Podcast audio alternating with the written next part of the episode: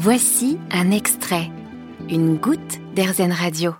On s'est tous posé la question à un moment donné devant notre poubelle, euh, le regard un peu hagard de savoir si le pot de yaourt ou une boîte de sardines usagée rentrait dans une poubelle en particulier, si on la mettait dans la poubelle classique ou dans la poubelle jaune destinée au recyclage. Pour vous aider à adopter les bons gestes de tri, Citeo a mis en ligne un petit guide du tri à l'adresse triercesdonnées.fr. Bonjour Sophie Genier. Bonjour.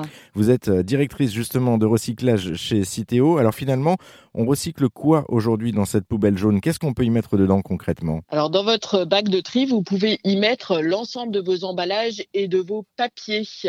Et donc euh, vous avez le verre que vous pouvez euh, mettre euh, évidemment séparément, soit dans les points d'apport volontaire ou directement dans, dans votre bac à verre.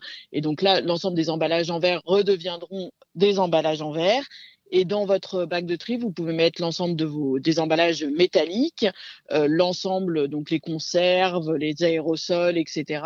L'ensemble de vos emballages papier carton qui redeviendront également des emballages en papier carton, euh, vos papiers, euh, journaux, magazines, euh, papier de bureau, etc. Euh, et enfin vos plastiques. Donc pour 65% de la population aujourd'hui, vous pouvez mettre l'ensemble de vos emballages en matière plastique dans ce bac de tri qui redeviendront à nouveau des nouveaux objets du quotidien en plastique. Alors, on se pose souvent la question, en tout cas moi je me la pose, hein, euh, de déposer des bocaux, euh, par exemple sales, ou des boîtes de conserve usagées non nettoyées dans les bacs à, recycler.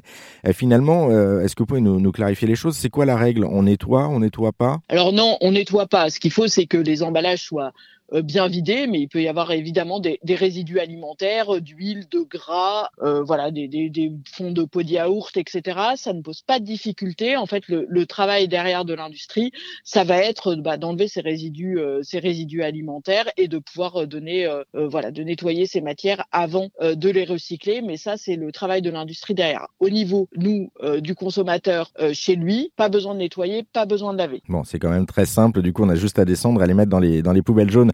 Euh, je me pose aussi d'autres questions, alors forcément métaphysiques un peu dans ma poubelle. Euh, les couvercles, par exemple, euh, des pots en, en bouteille de verre, par exemple, ou les petits pots pour, pour bébé, on les met où? Alors la partie évidemment verre de l'emballage, vous le mettez dans votre bac de verre et les couvercles dans le bac jaune. D'accord, donc ça veut dire que ça aussi, ça se recycle. et, et, pour les briques de, de, lait ou de crème? C'est pareil, les briques de lait ou de crème, les briques de soupe, les, etc. dans le bac jaune, dans le bac de tri, ils seront acheminés vers des filières de recyclage dédiées qui permettront de récupérer effectivement l'ensemble des matières qu'ils composent. Euh, qu'on comprenne bien, c'est-à-dire qu'une fois que les produits sont collectés, enfin les produits, en tout cas les, là, les, les, les briques de lait par exemple, de crème, etc., le, le, la poubelle jaune est récupérée par euh, les éboueurs.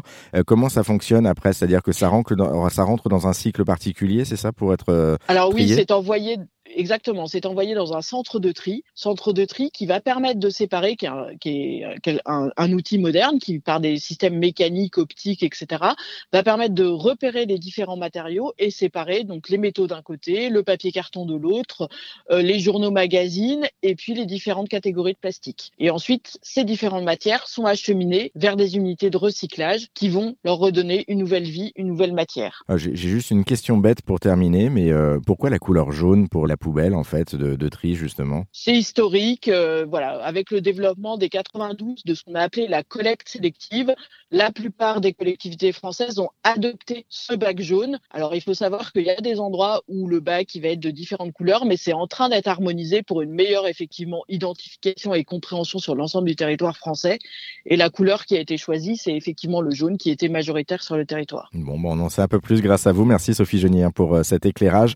Euh, si vous souhaitez avoir euh, plus d'infos sur le tri, je vous invite à vous rendre sur le site trierscdonnées.fr ou également à télécharger l'application Guide du tri qui vous donnera des consignes de tri en fonction de votre localisation. Merci Sophie Genier. Merci.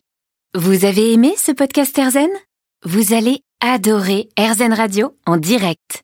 Pour nous écouter, téléchargez l'appli Erzen ou rendez-vous sur erzen.fr.